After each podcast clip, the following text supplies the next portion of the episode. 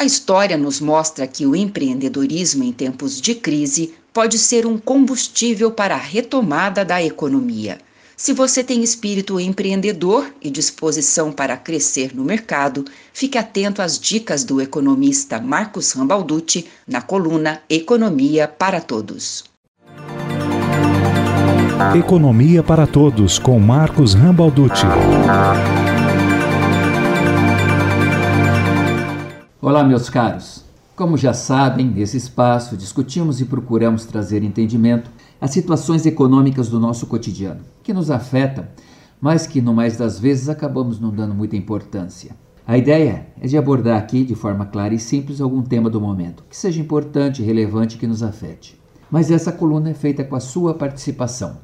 Mande um e-mail para nós e escreva sobre o que você gostaria de ver comentado aqui.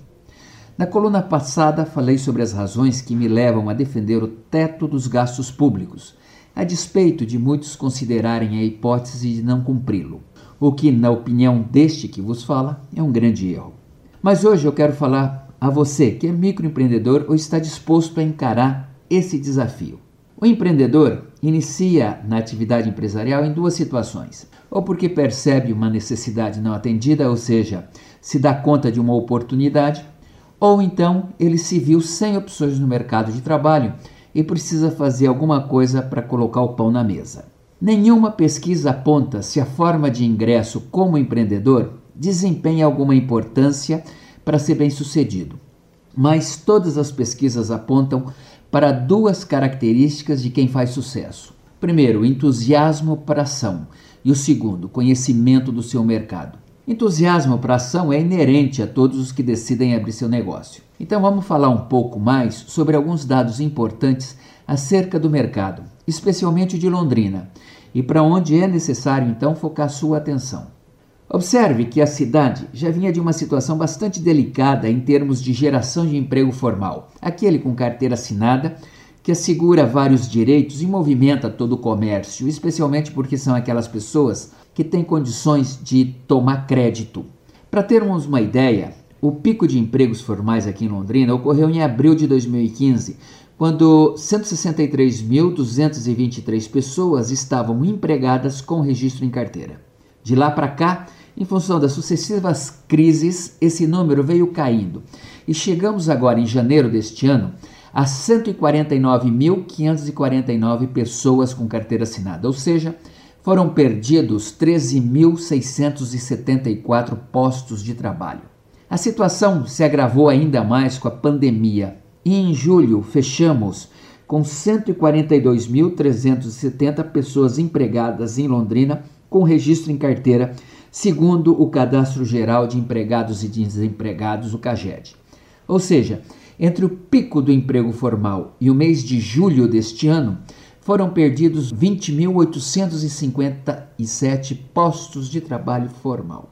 Agora, olhe sobre a ótica do PIB de Londrina, ou seja, tudo aquilo que a cidade produziu durante um ano em termos de bens e serviços. E você vai observar que ele deve cair próximo a 5% agora em 2020. Bom, diante disso você se pergunta: Posso ser otimista o suficiente para abrir meu próprio negócio nesse momento?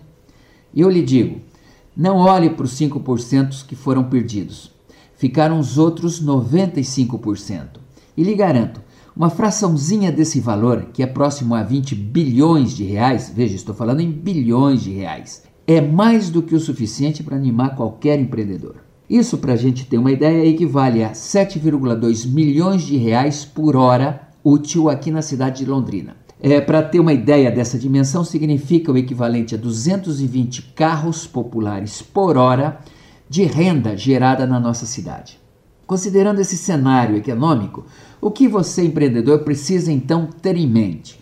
São quatro dicas que eu quero reforçar aqui.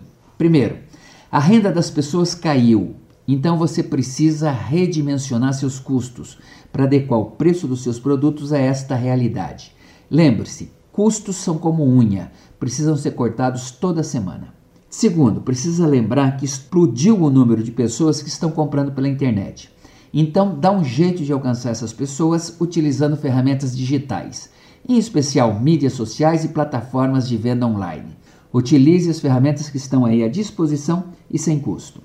Terceiro, lembre-se que as pessoas querem os produtos entregues em casa.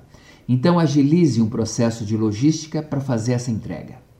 Quarta e a mais importante, conheça o seu cliente.